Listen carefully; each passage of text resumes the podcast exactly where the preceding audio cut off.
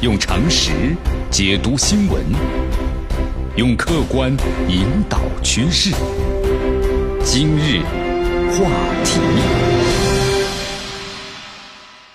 这里是今日话题，我是江南。从七月份以来，大家都看到了特朗普政府呢挑起的贸易战，现在是引发了各国强烈的反制。你看加拿大。对价值大约一百二十六亿美元的美国商品加征关税，对吧？墨西哥启动了第二轮反击行动，对三十亿美元的美国商品加征关税之后，咱们中国呢是在六号被迫，因为在六号这一天，七月六号的时候，美国宣布对中国的商品要加征关税，那么中国的反制措施马上也开始进行了，三百四十亿美元美国商品加征关税。那么在同一天的时候呢，俄罗斯也宣布将对呢美国部分的商品要加征关税。所以说，你看这个贸易战啊，贸易战呢，我们说了，它是看不见硝烟的战争啊。在这场的关乎全球产业链各方利益的贸易战之中，肯定会有很多很多很多国家被卷入其中。那么在这种背景之下，有一些呢持绥靖政策的有关方面应该小心了。这个绥靖政策怎么样呢？就是属于中立，隔岸观火。其实要小心啊，为什么呢？姑息战火的行为，肯定有天呢会导致呢反噬。呃，为什么会这么说呢？来，江南跟大家分析一下啊。第一，你不能够不记仇。这句话什么意思？你看，美国在六月份的时六号的时候公布了六月份的就业数据，新增了二十一点三万个就业岗位，其中制造业岗位呢比较多。特朗普总统呢当天还表示，他接电话呢接到手软，每一个国家都来打电话，就希望呢跟我们达成协议，事情呢会得到解决的。那么有人据此判断了，哟。是不是这些国家打电话过来都是求情啊？啊，美国成了贸易战的赢家，但真的如此吗？我们来看一下啊，同一天，《纽约时报》报道了美国大豆期货价格呢，在五月二十五号是发生了一个新的变化，什么变化呢？下降了 百分之十五。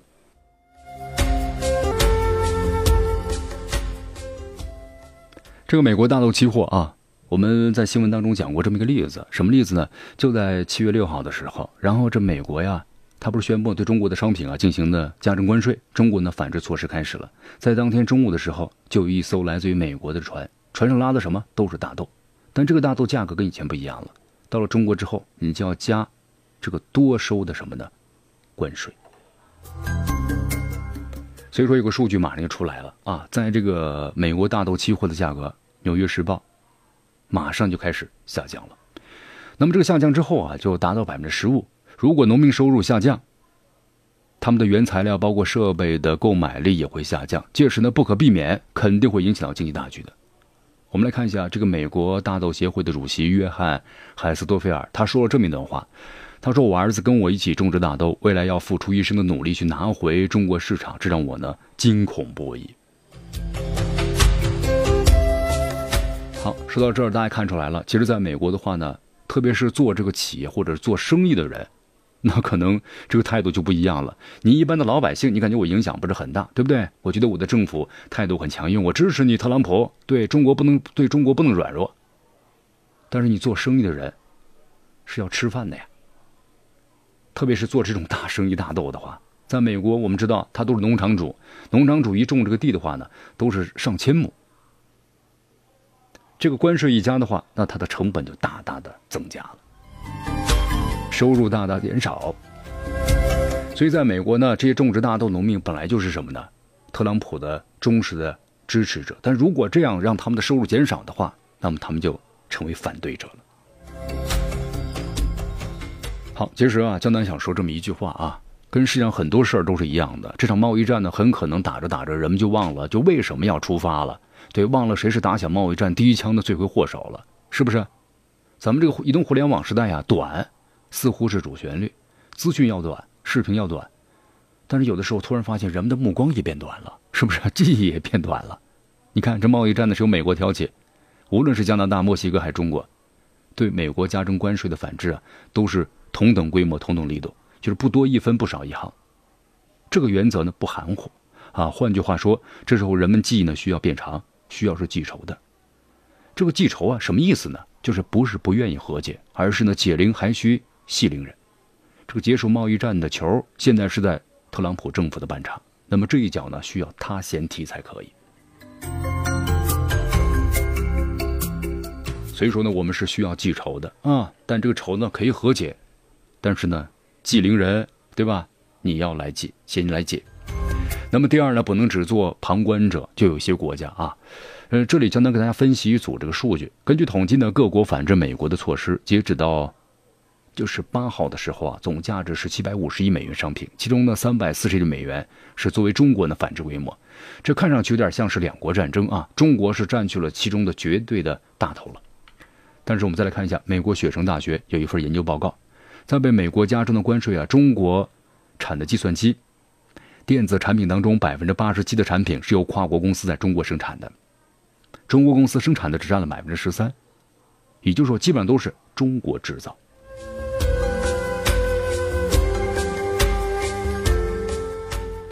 所以说，这场贸易战呢，没有路人和旁观者，也从来没有什么打酱油的角色，人人都是主角啊，应该都是应战。比如说，你看，这个贸易战开始之后啊，一直沉默不语的日本。都看出来了。我们来看一下这个日本的《日经亚洲评论》发表过这么一篇的这个评论文章，就说日本美美国总统啊胡佛打开贸易战的历史啊，值得令人敬戒。一九三零年，当时为了保护美国工业，不顾一千多名经济学家的反对，执意对外国进口的商品加征关税，结果引发了欧洲国家的反制措施。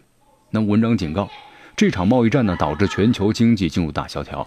文章也呼吁世界的发达国家必须用一个声音来说服。特朗普政府认识自由贸易体系的重要性，日本和欧洲的大公司要和美国公司啊展开呢游说，反对特朗普政府的贸易保护主义政策。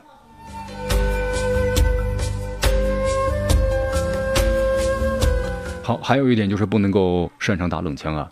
咱们中国国务委员呢兼外交部长王毅在接见奥地利的外长呢，就是表达过这么一个一个一个期望：中国抵制贸易保护主义。不仅仅是为了维护自身合法利益，同时也是为了维护保包括呢欧盟在内的世界各国的共同利益。就中国现在呢站在反对单边主义和贸易保护主义前沿，但是不希望有人在背后在打冷枪，就说这个意思。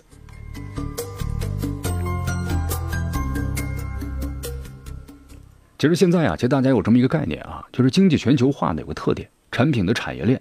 还有价值链上的高度精确、高度融合的国际分工，各国和地区呢环环相扣。就说一融的话，大家都融；一损的话呢，俱损。所以说，你美国特朗普政府挑起的贸易战呢，你想遏制中国的发展，其实对全球经济啊都宣战了。你看似影响的是某一方，其实损害的是产业链和价值链上的各方的利益，对不对？你比如说，美国三大汽车制造商之一的菲亚特克莱斯勒。他在美国设有二十三家工厂，雇员最多是达到了五万六千多人，是不是？但是他在那荷兰注册，总部呢在英国，同时又在那纽约和米兰上市，在意大利、中国和巴西都有量产的厂家。所以说，美国媒体不就说了吗？如果你实施汽车关税，那么这个菲亚特克莱斯勒公司年利润减少呢八点六个亿美元呢？你要付出这个关税啊？本来平常呢可以挣八点六亿，结果这八点六亿呢就没了。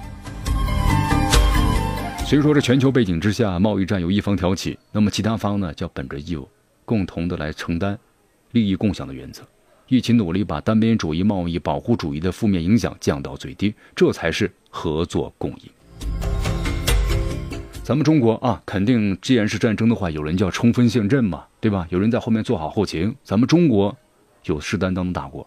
站在最前沿了，但是呢，不希望有人在背后释放冷箭、放冷枪，对不对？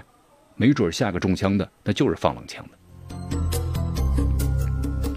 好，最后咱们总结一下啊，对于咱们普通人来说的话呢，贸易战和每个人息息相关的，不是想避开就能够避开的啊。这贸易战呢，就对你的生活有什么影响呢？比如说产品、工作都会有影响的。所以说，你看这个加拿大的电视主持人呢，斯蒂夫·巴伊金，在个人的博客上呢，向同胞们大声疾呼：美国。不值得我们砸钱。